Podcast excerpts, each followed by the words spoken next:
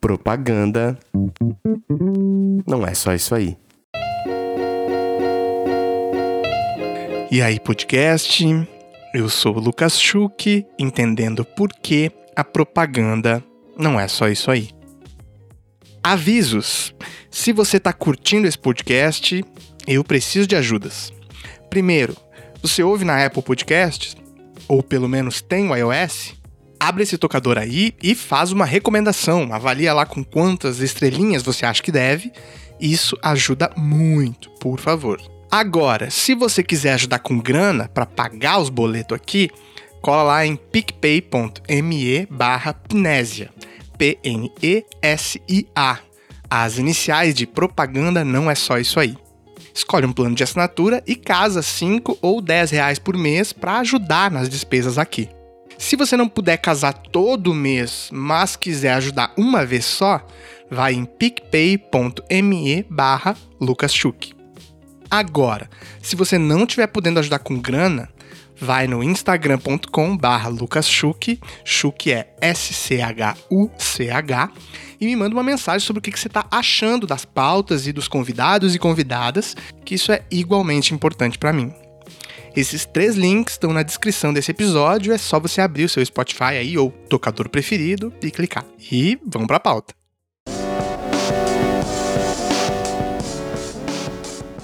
Como é a sua relação com o tempo? Você se sente confortável sobre como você lida com ele? Nessa quarentena eu tenho constantemente experienciado uma sensação de elasticidade do tempo. Eu vivo dizendo, nossa, tá corrido, tá pegado, muita coisa para fazer, nossa. E uma hora depois eu tô, vixe, que tédio, quero sair de casa, nada para fazer aqui dentro.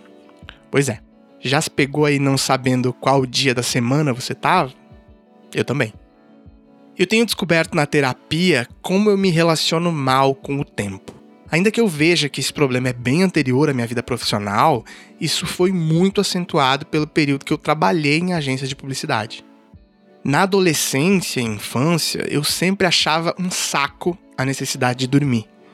Eu queria era estar tá vendo mais desenho, brincando mais. Quando eu dormia à tarde, a famosa cestadinha, gente, saudades eu acordava com uma sensação gigante de culpa, como se eu tivesse perdido aquele tempo todo de produzir coisas legais, etc. Bom, agora você some essa culpa por não estar tá produzindo em horário comercial com uma indústria que romantizou por muito tempo jornadas excessivas de trabalho. Imagina um jovem adolescente entrando em um lugar em que sempre foi o correto, entre grandes aspas, você trabalhar muito, etc. Obviamente que eu entrei de cabeça, da hora, tem que trabalhar mesmo. E quebrei a cara. Isso me exauriu de uma forma muito dura.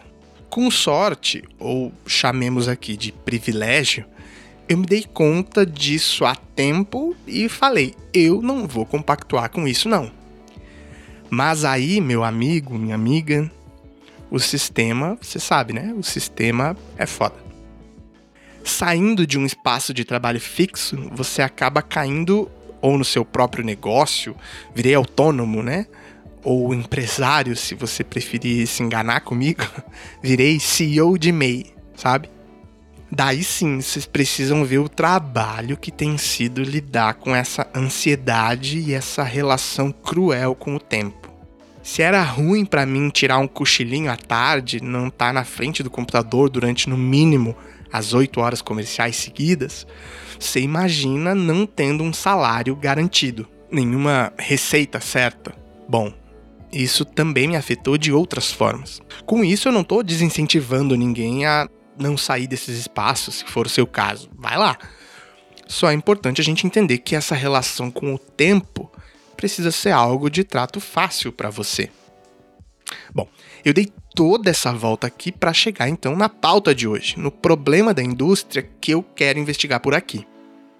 Por que surgem essas jornadas excessivas de trabalho na indústria de publicidade? É dessa romantização mesmo ou tem algum outro fator? É importante a gente lembrar que essas jornadas excessivas, que vão para além do horário contratado, na maioria das vezes não são remuneradas. Ou seja, Isso não pode ser encarado apenas como uma característica do mercado de publicidade. É uma infração grave das leis trabalhistas. Contudo, mesmo sendo um erro grave, é uma prática muito naturalizada, ao ponto de quem enfrenta esse sistema é visto como o errado a errada. Quer ver? Eu já passei muitas vezes por isso e eu tenho certeza que você também já passou. Por conta desse meu lugar de privilégio aqui, em vários momentos da minha carreira, eu levantava às 18 horas e ia embora. Era o horário pelo qual eu fui contratado, afinal. E nenhuma nem duas vezes eu ouvi: putz, 18 horas já vai embora, fica na consciência aí. Eu não deveria estar sendo cobrado, né? Essa cobrança deveria ir para as lideranças que, por um erro de gestão, fizeram com que fossem necessárias horas extras. Eu não estou dizendo que não tenham casos em que as pessoas sentam em cima dos trabalhos e daí atrasam mesmo e ficam para além do horário e ainda reclamam. Isso existe, mas infinitamente em menor proporção. Vide o número de trabalhos que se entregam em uma agência. Mas sabe o que era mais cruel disso e por que eu falei que eu era um privilegiado? Pessoas com as quais eu trabalhava, menos privilegiadas do que eu nesse sentido, não podiam levantar e ir embora às 18. Porque eu, homem branco, hétero, etc., ia ter mais chance de empregabilidade caso me demitissem. Essas pessoas, mulheres com as quais eu duplei, por exemplo, tinham muito mais medo de serem demitidas.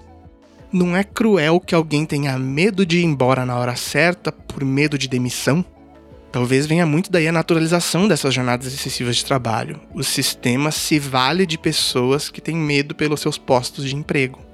Além disso tudo, é importante lembrar mais uma vez: não é porque tem um problema nas empresas que a pessoa deve sair de lá não gosta sai.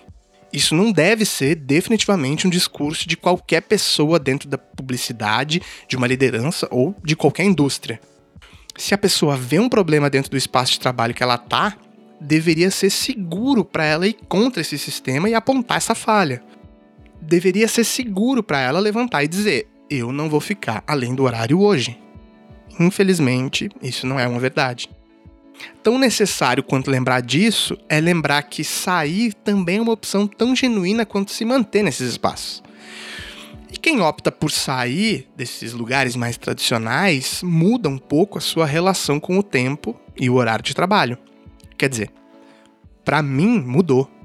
Será que muda para todo mundo? Desde que eu saí de agências para esse período da minha vida de pesquisa, academia, mestrado, doutorado, a minha relação com o tempo mudou radicalmente. Não que eu tenha menos trabalho, mas eu consigo administrar melhor quando eu vou trabalhar. Isso está resolvido para mim? Mas nem de longe. Se eu jogo videogame às quatro da tarde, eu fico me culpando. Gente, que absurdo. Mas na verdade eu acordei às sete para escrever uma pauta do podcast, um artigo, ler um livro, entregar um freela. E no fim, isso também é trabalho, né? Eu, eu, deveria me culpar por essa relação diferente com o tempo e o trabalho que eu tenho agora?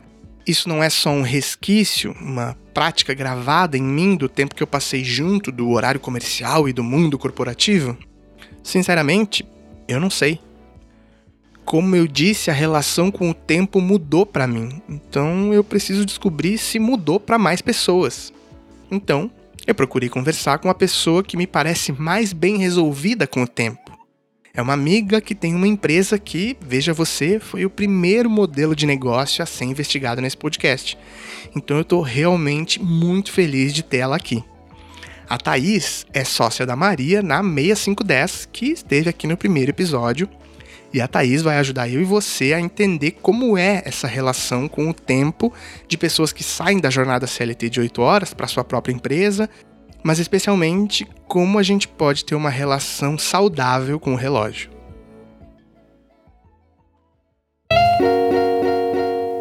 Thaís, eu tô muito, muito, muito feliz de te ter aqui. Muito obrigado. Obrigado pelo teu tempo, pela tua disponibilidade, generosidade de ter topado. Eu queria que você já chegasse se apresentando quem é você na propaganda e na vida também.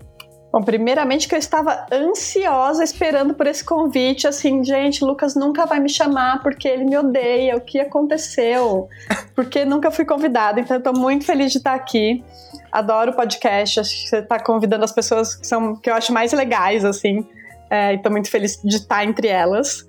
E quem sou eu na publicidade? Eu sou sócia fundadora da 6510, junto com a Maria, que já passou aqui pelo podcast. Maria Guimarães, maravilhosa. É, antes disso, tenho uma carreira aí de.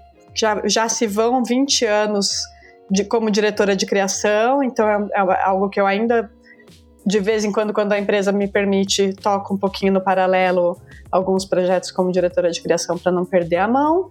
Mas antes tive 15 anos em agência de publicidade. É, trabalhei quatro anos em Portugal, numa hot shop criativa que também tinha uma filial na Turquia, então trabalhava para a Turquia também, como, como DC.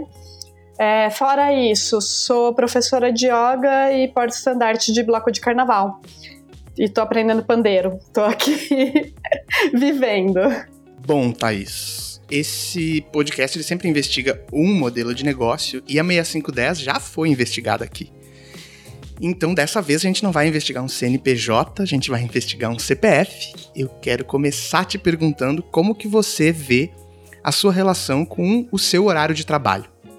É, eu acho que a primeira coisa é que eu não tenho um horário de trabalho.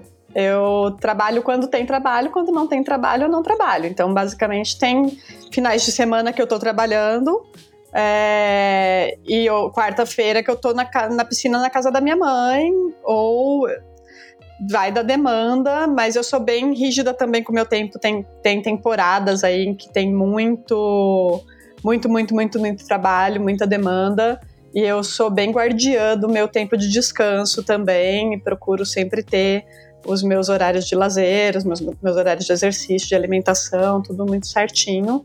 É, uma coisa que nunca pode acontecer é o, é o, trabalho ocupar tempo demais. A vida é a vida, a vida é prioridade. Uh, muito bom você falar da sua mãe agora, porque é muito inspirador para mim quando você fala da sua relação com a sua mãe.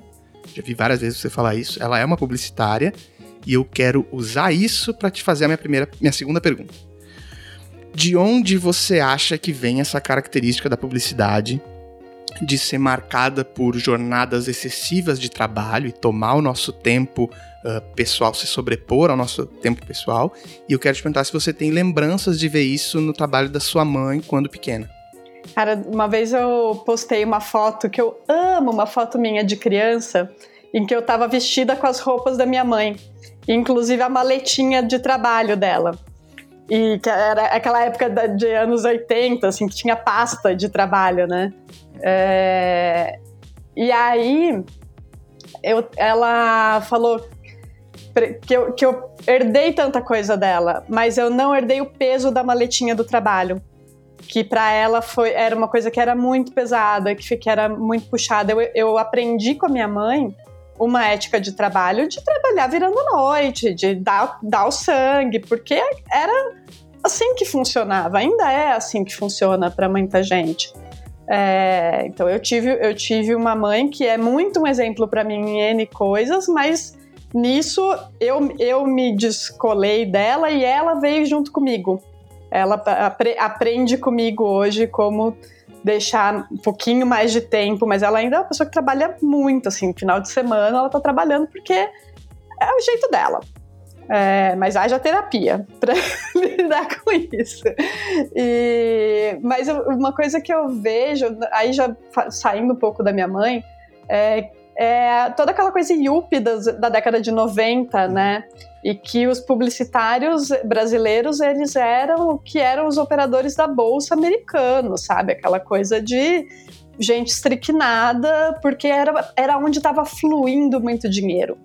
Sabe quando tem um rio de dinheiro caindo, como se estourou o balão da festa e todas as crianças vão se matar para pegar aquele, aquela, aquele doce que caiu do balão? Era isso a década de 80, 90 na, na publicidade brasileira, né? Foi aí que nasceram os grandes dinossauros, DPZ, DM9, o Grupo ABC todinho, tipo, é, a W Brasil tinha uma música da W Brasil, você tem noção? Isso não, não, existe em lugar nenhum do mundo. Quando eu morei em Portugal, uhum. publicidade era uma profissão, não tinha nenhum glamour da profissão, era uma profissão como médico é uma profissão, advogado é uma profissão, e seis horas a canetinha caiu. aqui é que tem essa é, ainda essa herança yuppie e ainda esse glamour da pizza da madrugada, sabe? De achar que sair às seis horas tá errado. Uhum. Isso, isso beneficia muito quem? O patrão explorador, né? Também. O, o Cris Dias, que já teve aqui no podcast, você já foi no podcast dele, um episódio incrível. Uma vez ele. Eu acho que foi ou no podcast ou no tweet que eu li dele. Ele te definiu assim como.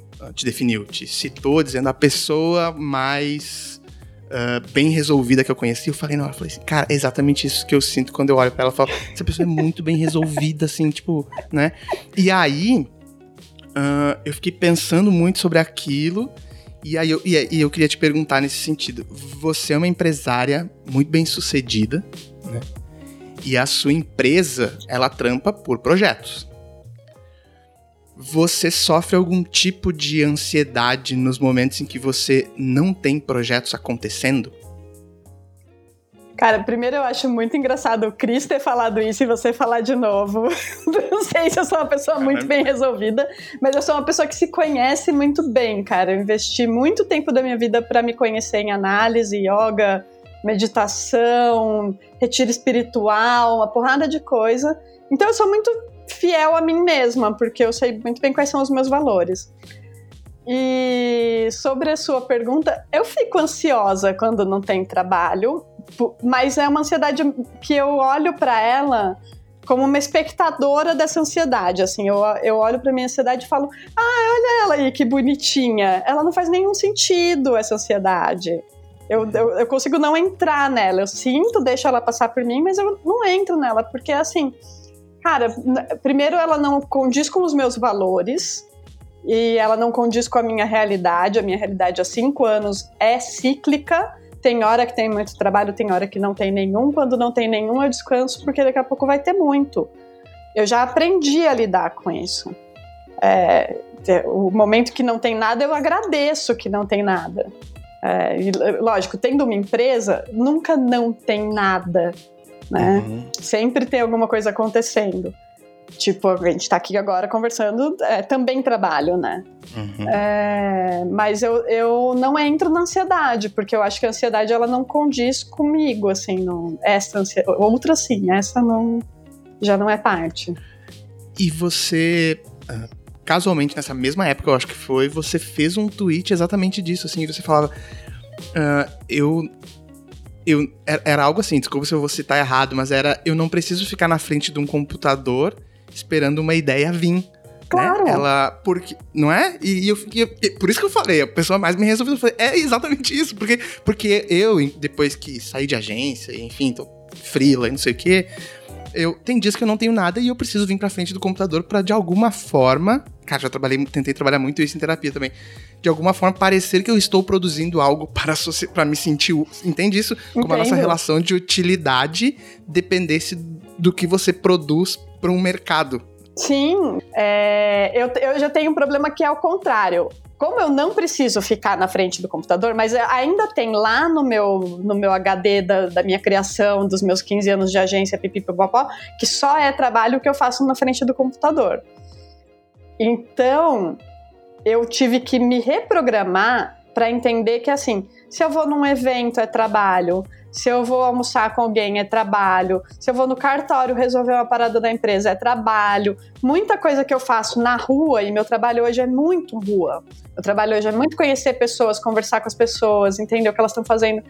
É, se, se não eu fico achando, assim, acaba um dia e eu penso assim, nossa, hoje eu nem trabalhei. Primeiro porque meu trabalho é muito prazeroso, porra, poder chamar de trabalho, tomar um vinho com mulheres que eu gosto, é muito, tipo, baita privilégio.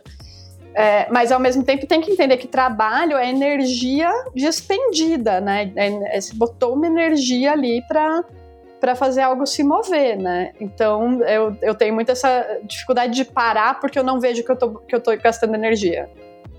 É, é, é uma coisa que também me, me alimenta muito, eu não percebo que eu estou gastando energia, eu não sei parar, ainda é o meu grande problema na vida.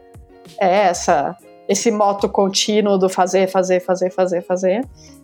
Então, não sou tão bem resolvida assim, também estou trabalhando isso na análise, ainda tenho umas coisinhas para resolver, Mas, mas é, é muito mais esse problema. Agora, eu não realmente não, não, não sou obrigada a ficar na frente do computador o dia inteiro. Porque não é daí que vai sair trabalho, entendeu? Para mim. Não, nem ideia, nem nada. É, muito pouco da minha inspiração vai sair da internet, realmente. Muito mais vai sair da rua. Agora que eu tô presa em casa, tá um pouquinho então, mais difícil. Deixa eu te perguntar isso. Nem tava planejada essa pergunta, mas como tá sendo para quem uh, se abastece do contato da rua, enfim, de, de ver pessoas, de, de experienciar coisas para trabalhar no momento desse? Péssimo. Como tá sendo para você? Péssimo, eu nem sei fazer. Para mim tá sendo. Primeiro teve uma adaptação porque as metodologias da 6510 elas são muito muito é, pessoais, né? A gente faz processo de cocriação, a gente faz pesquisa, tudo com metodologia de roda de conversa, que demanda uma presença física. Então, teve primeiros, os primeiros meses foram de adaptação desses processos para o ambiente virtual. Legal, super funciona. Eu também sou uma pessoa que vive, eu sou muito da internet, né? Sempre falo que eu carpi a internet para o mando de jumento passar. É... Então, e como tem jumento hoje em dia, né? Porra, estão fazendo a festa na internet que eu carpi. Se soubesse, tinha carpido um pouquinho menos.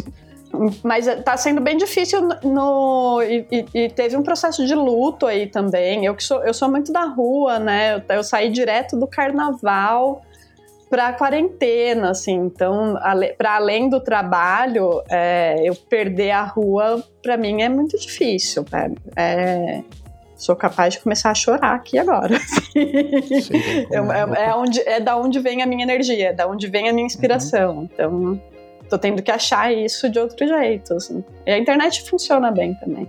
Bom, a gente está atravessando um momento de trabalho remoto, pelo qual então a gente não estava não tava nada, prepa nada preparado. Uma indústria que realmente, uh, ainda que diga no, no jornal semanal de publicidade que esteve sempre no DNA, não estava no DNA, né? Então a gente não estava, as pessoas não estavam, especialmente a base da pirâmide, não estava preparada para trabalhar assim. Uhum. E aí a gente está vendo, uh, não vou generalizar, mas vários abusos no sentido de cargas horárias estendidas. Ainda mais do que já víamos numa indústria que negligenciava esse tipo de problema, né? Uh, diferente disso, a 6510 já nasce nesse modelo totalmente, não, não é home office, mas que não tinha um escritório físico, né? Uhum. Então que operava sem um, uma centralidade, assim. Como que você, uh, você, Thaís, mas, e a 6510, enfim, consegue separar o seu dia, né? Sem que a Thaís empreendedora se sobreponha, uh, enfim, à sua vida pessoal. Eu acho que a primeira coisa sobre esse papo todo é lembrar que a gente não está. As pessoas que estão trabalhando de casa num momento de pandemia não estão fazendo home office, porque fazer home office é muito mais agradável do que elas estão experimentando. Mas uma coisa interessante é que eu, tenho tido acesso a algumas pesquisas que estão sendo feitas dentro de, de grandes grupos de agências aí. As pessoas estão bem satisfeitas com o home office, elas não querem voltar é, interessante com, com, com home office nesse sentido de trabalhar de casa, e principalmente porque elas perderam é, aquela perda de tempo que era a ida e volta do trabalho, né? Ainda mais uma cidade, por exemplo, como São Paulo, você fica horas no trânsito. Então, aparentemente, esse, esse modelo vem, vem para ficar mesmo, por N razões, vai, vai rolar. Agora, já é da nossa indústria é, o abuso da carga horária ele se intensifica sempre que existe uma crise.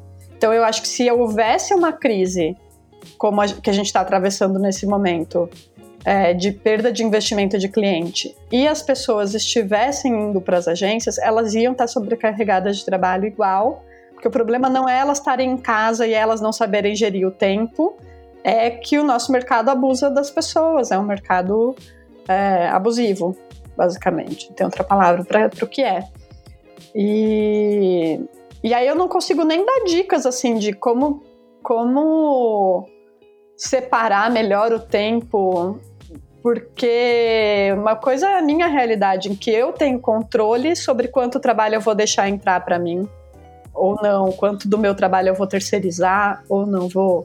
É, eu tenho total controle sobre o meu tempo. A pessoa que é funcionária de uma agência, ela só é entubada Ninguém, ela não tem como dizer não, porque se ela disser não, é o cenário de que alguém vai dizer sim, entendeu?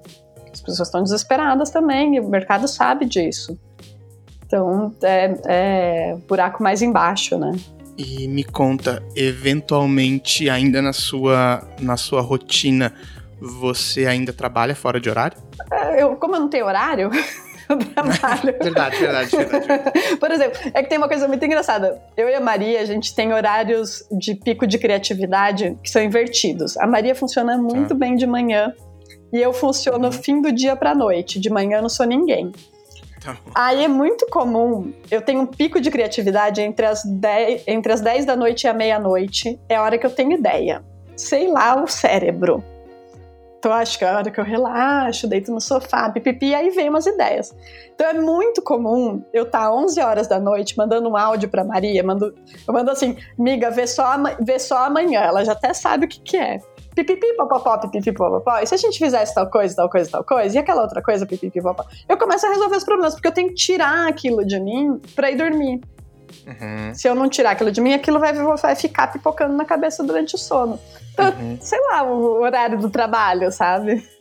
Eu acho Entendi. que é muito menos sobre o horário do trabalho para mim do que sobre a sobrecarga de trabalho. Então, eu me ver, por exemplo, uhum. hoje trabalhando 10, 12 horas seguidas por muitos dias, não me vejo, não, não deixo rolar, mas isso porque eu tive dois burnouts, né, trabalhando em agência. Então eu vejo o burnout vindo lá, na, lá no horizonte, eu paro aqui. Uhum. Eu não, não vou nem perto de onde eu já fui. Porque uhum. quando você chega lá é muito ruim. E, mas isso que você fala é muito importante porque uh, eu acho que é muito sobre isso. A gente tá num momento de entender uh, subjetividades uns dos outros, assim, né? Uhum. Olhar para o outro e falar, ó, home office pode funcionar para você, para você pode não funcionar, o que é melhor. Eu também não quero fazer previsões aqui, né? Mas eu também acredito que numa retomada a gente vai ter muito mais trabalho remoto do que a gente sempre, do que a gente historicamente já teve. Uhum. Uh, mas eu também acredito muito que vai ser um modelo meio híbrido, assim, a gente precisa entender o que funciona para cada uma dessas pessoas.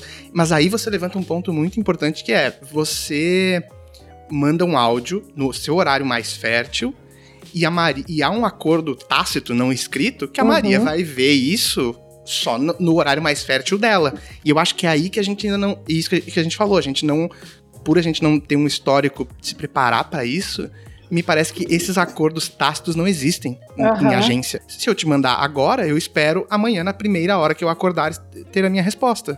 E, cara, eu faço isso com cliente também. Tem, já me aconteceu, por exemplo, cliente me manda mensagem sexta-feira, às seis da tarde. Eu me manda no WhatsApp, porque a gente acaba estabelecendo uhum. essas relações. Sim, sim, sim. Eu não respondo, eu só vou responder na segunda-feira de manhã. Porque eu não vou, eu não vou deseducar o meu cliente para ele achar que ele pode me mandar mensagem sexta-feira às seis da tarde eu vou estar tá trabalhando, porque eu não vou. Seis, às seis horas a canetinha pro cliente caiu. Eu posso até estar tá produzindo para outras coisas, mas para o cliente, tra trabalho pago, é, não, pode, não pode rolar essa interface, porque eu não estou disponível o tempo todo. Eu estou disponível no horário comercial para o cliente. Né? Aí tem, existe o horário comercial no projeto de cliente. Mas, por exemplo, já teve projeto que eu estava trabalhando com pessoas é, a equipe da Gleba do Pêssego, todos eles têm, é, que é uma produtora de jovens LGBT periféricos aqui de São Paulo, todos eles têm outros empregos além da produtora. Então a gente só podia fazer reunião depois das oito da noite. Beleza. É, faz parte do, da minha Sim. opção de trabalhar com eles que eu vou fazer reunião uhum. à noite. Por conta dessas mudanças, as pessoas elas vêm perdendo muito do seu tempo para estar, tá como a gente já falou, para estar tá em casa, para se reabastecer, aquele momento de lazer, ele começa a se sobrepor, né? Uhum. Só que a gente também está sendo atravessado por um momento muito perigoso para o desemprego. O sistema entende quando a base da pirâmide está ameaçada. Uhum. Estamos falando aqui de um momento muito Uh, de, de, um espaço muito de privilégio poder dizer, ó, oh, eu, eu, que é o meu caso também, né? O seu também, e pessoas conscientes do, do, seu, do seu privilégio vêm falando sobre isso. De poder escolher o que eu vou dizer não e a gente está enfrentando um cenário que tem pessoas que não estão podendo dizer não. Uhum. O que eu queria te perguntar é de que forma as pessoas podem se articular para cobrar das suas lideranças uh, que esse tipo de abuso, ou de carga horária, ou outros abu abusos que venham a acontecer nesse momento conturbado, como é que eles podem se articular para cobrar de suas lideranças que isso não aconteça de uma forma minimamente segura para os seus postos de trabalho, percebe? Cara, eu, eu acho. Seria o, o, mundo ideal, a gente teria um sindicato forte que faria isso pela gente. Mas já que não temos, eu acho que a gente precisa lembrar que as nossas lideranças, apesar de não parecer, as nossas lideranças também são seres humanos. É, mas, cara, maior parte das lideranças eu quero acreditar que são seres humanos.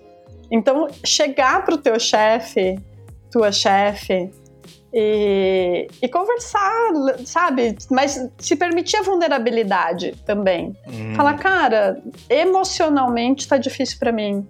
Não tô conseguindo, não tô produzindo no mesmo ritmo. Você compreende que tá tendo uma pandemia, isso tem um impacto emocional, é, não tá dando. Tô sobrecarregado e isso tá tendo um impacto sobre a minha saúde mental. Sei lá, sabe? Ir, ir na vulnerabilidade, se permitir ser humano, se permitir, sabe, ter, ter fragilidade, eu, gera, no geral, acho que é o melhor jeito de abrir diálogo quando a gente precisa pedir alguma coisa. É, é, o que eu faria, mas não sei se é o certo, não sei se vai funcionar para todo mundo.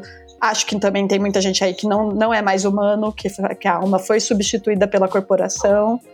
E aí você tem que ver se é o caso da teu gestor ou da tua gestora. Né? Quando uh, a gente sai uh, dos espaços de trabalho e da, da jornada de oito horas, então, uh, se permite cair no trabalho remoto, ou freelando, ou sendo autônomo, ou abrindo seu próprio espaço de trabalho, enfim, Uh, a gente ganha várias liberdades. Isso é muito bom. A gente está comentando aqui várias uhum. delas. Né? É, é, importante que se diga, eu não sou, eu não tenho nada contra o home office, adoro, vivo dele eu, eu sou bem contra o que, a, o que algumas, algumas empresas estão fazendo com o home office para algumas pessoas, né? Uhum. Então, assim, tenho, a gente ganha muitas liberdades, é ótimo, mas a gente também perde algumas coisas. Eu quero te perguntar se você tem saudade do seu período de, de agência CLT, 8 horas, uh, de alguma coisa que ainda você fala, puta, isso era legal. Férias Sabe pagas, que... talvez. Ah, VR foi bom enquanto durou, né? Era massa. eu tenho férias pagas na empresa, então não é. É, verdade, verdade. Inclusive, ninguém. Entre eu e a Maria, a gente não conta quanto tempo de folga a gente tirou. Ninguém tá contando se eu tirei 30 ou 40 Sim. dias ou 10. Nunca fiz essa conta, nem quanto tempo ela tirou. É, mas quando eu trabalhava em agência, eu, ali, eu sou muito das pessoas, né? Eu gosto muito do contato com outras pessoas e eu falava, cara, vai ser muito foda ficar sozinha em casa, ainda que eu moro sozinha, trabalhar sozinha em casa vai ser muito foda. É... E eu achava que, que era disso que eu ia sentir saudade, sabe? Do convívio uhum. com gente. E não, porque hoje eu posso escolher com quem eu quero conviver. É, então eu posso tomar café à tarde com a minha melhor amiga de infância e não com a mina do atendimento que é legal, mas eu não conheço tão bem. É, então, e ao mesmo tempo eu estou conectado o tempo inteiro com a Maria, com outras pessoas da nossa rede, com as pessoas que a gente está trabalhando, com as minhas amigas. Então, não sinto falta disso. E pra ser sincero, não sinto falta de nada, não. Tô bem feliz com a escolha que eu fiz. Maravilhoso. Mas VR era bom. Quando tinha VR era bom. foi bom. Lá, CLT, Ótimo. saudades também. Foi, foi rápido, mas foi bom. Ótimo. Nos últimos anos, a gente viu avanços importantes assim para as representações em publicidade, avanços progressistas, né, que batalhou-se por muitos anos uhum. para que eles acontecessem. E vários desses avanços são uh, motivados por empresas que foram fundadas a partir de pessoas que se incomodaram com o mercado que existia, saíram, evadiram uhum. e abriram seus próprios espaços de trabalho, com a 6510, por exemplo, uh, e que operam por projetos. Né?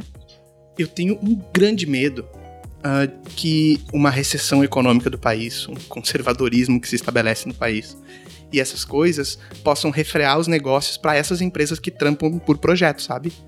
Quero te perguntar a sua leitura de mercado do que, que você espera. Uh, não necessariamente uma 6510, não é isso, mas uhum. o que, que você espera para essas empresas que operam por projetos nesse momento pandêmico e pós-pandêmico? Cara, eu tenho achado muito difícil pensar em futuro, é, uhum. porque eu acho que qualquer coisa pode acontecer, inclusive nada. Então, a partir do momento que eu tô há três meses em casa porque tem uma pandemia acontecendo, a gente nunca poderia prever isso, né? Uhum. É, mas dá para olhar para o passado. E aí, olhando para o passado, eu descobri uma coisa que eu não sabia. Que eu comecei, eu e a Maria, a gente começou a 6510 em 2015, e 2015 foi o ano de maior recessão econômica desde a década de 90 de ideia de que isso estava acontecendo. de ideia. Falei, ah, vou largar vou largar meu salário aqui, vou abrir uma empresa, vai dar tudo certo, confie no seu potencial. Sei lá. Maravilhoso. Deu certo, mas assim. muito louco, né? Pensar nisso. E então, olhando para o passado e projetando o futuro a partir desse passado, é, eu acho que a gente está tá vendo uma aceleração de uma necessária revisão de modelos na, na publicidade.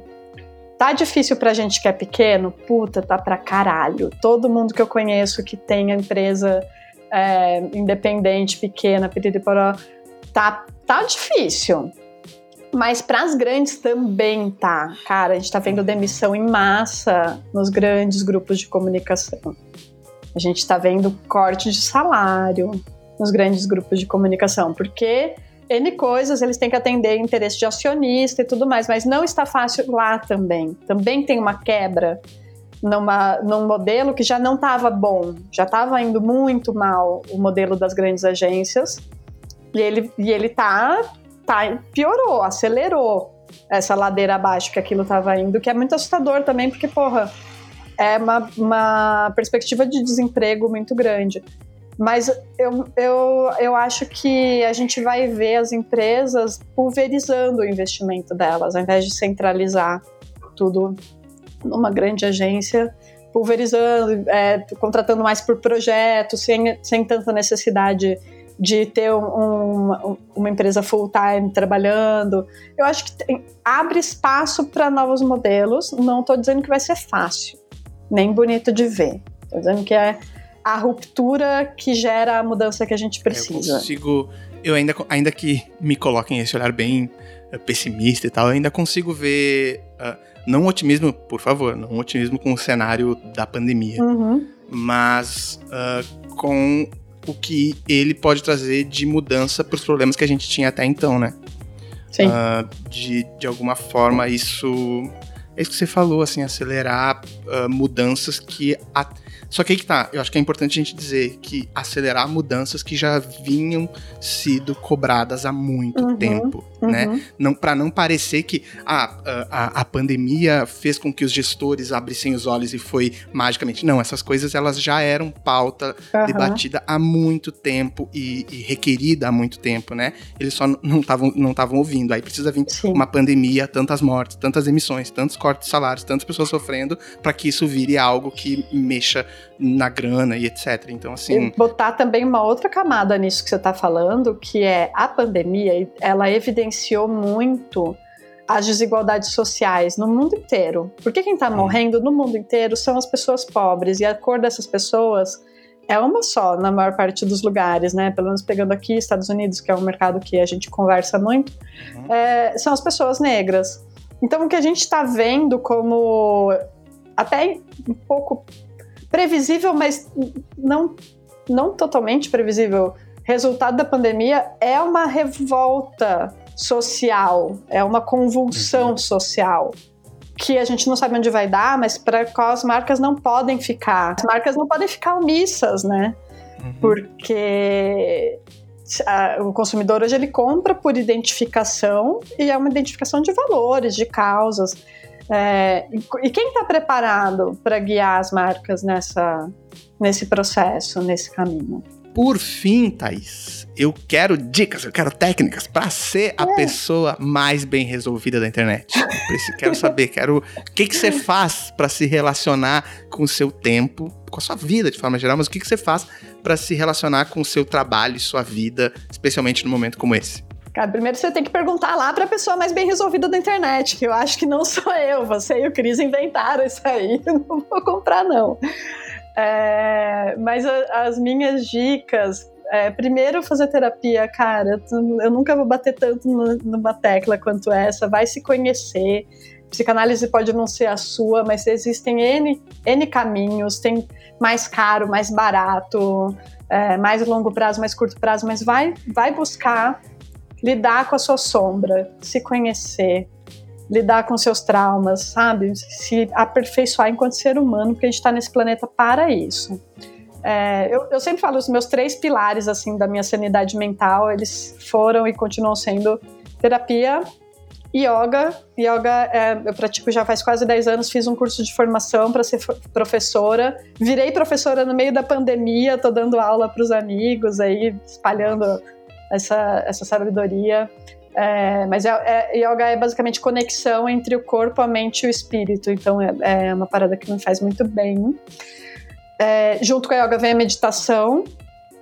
E a, o terceiro pilar para mim é a espiritualidade. É, é onde eu me seguro é, e, e me firmo quando o mundo é mais tempestade do que eu.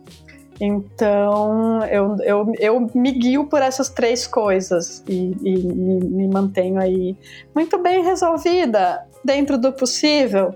Não sei. É, e fora isso, cara, vai caçar um hobby. A galera só quer saber de trabalhar, mano. Vai caçar um hobby, vai aprender um instrumento, vai fazer parte de uma comunidade, vai construir casa quando puder sair de casa. Uhum. É, mas basicamente para dizer, é, seja mais do que trabalho. Tem muito mais vida do que ficar parado na frente do computador esperando vir a inspiração, sabe? É, é, as pessoas se sentem muito solitárias e tem N jeitos de, de, se conectar com outras pessoas ali, mas tem que ser fora do trabalho, sabe? Tem que ser por outros interesses, assim. Ter, ter um bloco de carnaval é a coisa mais rica da minha vida hoje e é, é, muito doido que muita gente me para na rua porque me, me ouviu num podcast falando de trabalho ou me viu em alguma palestra tal, sou famosa. As pessoas me param na rua, pior que acontece mesmo, acho muito louco. Mas também tem muita gente que vem falar comigo e só me conhece do carnaval. Tipo, é muito maluco, assim ter, ter esse outro lado, sabe? Porque também você não bota, não bota seus ovos da identidade todos na mesma cesta, né? Tipo, você poder ser várias coisas é muito massa. Adorei, Thaís. Muito, muito, muito obrigado. Foi incrível. Como eu já tinha te convidado falando no início, que eu ia aprender muito, de fato aprendi muito, estou muito inspirado. Muito obrigado pelo teu tempo, pela tua generosidade de estar aqui. Muito obrigado mesmo, adorei. Obrigada eu, adorei também. Me chame mais vezes, me chame para tomar um café. Tô super aqui, adoro conversar com você. Sou Shuker de coração. Então, estamos aqui para se ajudar mutuamente e aprender mutuamente. Que honra. Me indica um arroba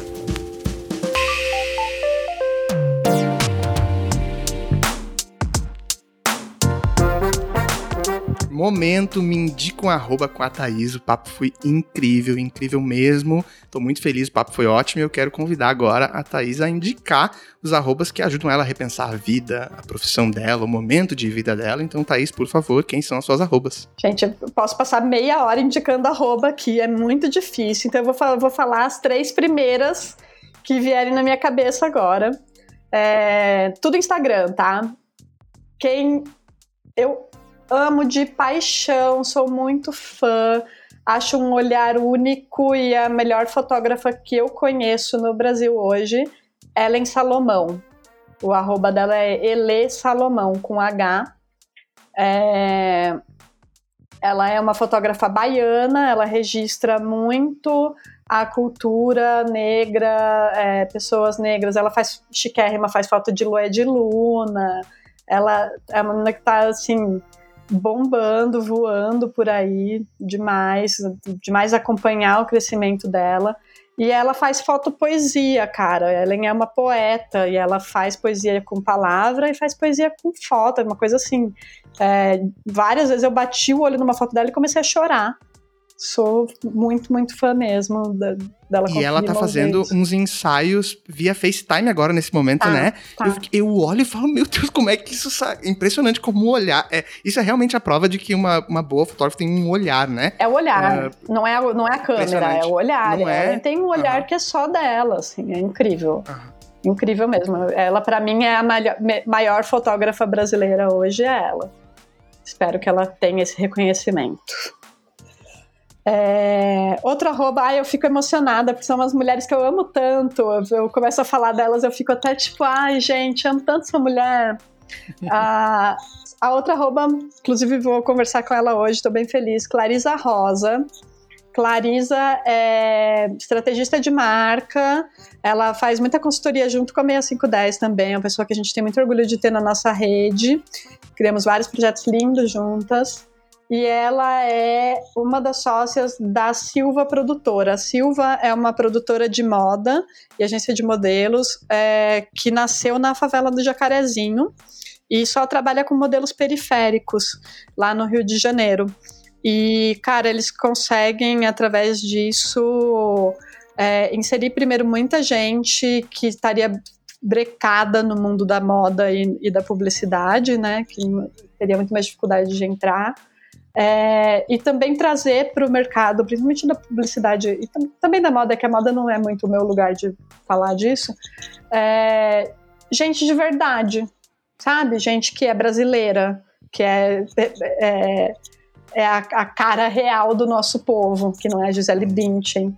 Então, acho incrível o trabalho dela, mas para além disso, sigam Clarisa no Instagram para serem provocados. Porque esta mulher provoca, ela faz a gente pensar. É, e falando em pensar, é, quero indicar a Carol Delgado. Cara, Carol, ela é antropóloga, ela tem uma escola de antropologia na sala dela, da, da casa dela, atualmente virtualmente, que chama Puxadinho, que ela traduz conceitos muito complexos da antropologia para pessoas que não, não, não têm essa formação que ela tem. Além disso, ela é pesquisadora, ela tem um trabalho muito lindo também com periferias, também partindo da periferia do Rio, é, de conseguir entrar e capacitar pessoas nas periferias para serem pesquisadoras também. E é uma pessoa que está fazendo diferença, mas além de tudo que eu falei, que é o currículo da pessoa, Carol é uma das minhas pensadoras preferidas. Quando ela escreve, assim, há muitos anos a gente se influencia mutuamente, eu acho, eu acho muito linda essa relação. É, e, e quando ela escreve, ela sempre abre uma, um portal, assim, na minha cabeça. Adorei, Thaís, mesmo. O episódio foi incrível. As arrobas são incríveis. Muito obrigado. Mais uma vez aprendi muito contigo. Muito obrigado por tudo, viu? Obrigada! Valeu!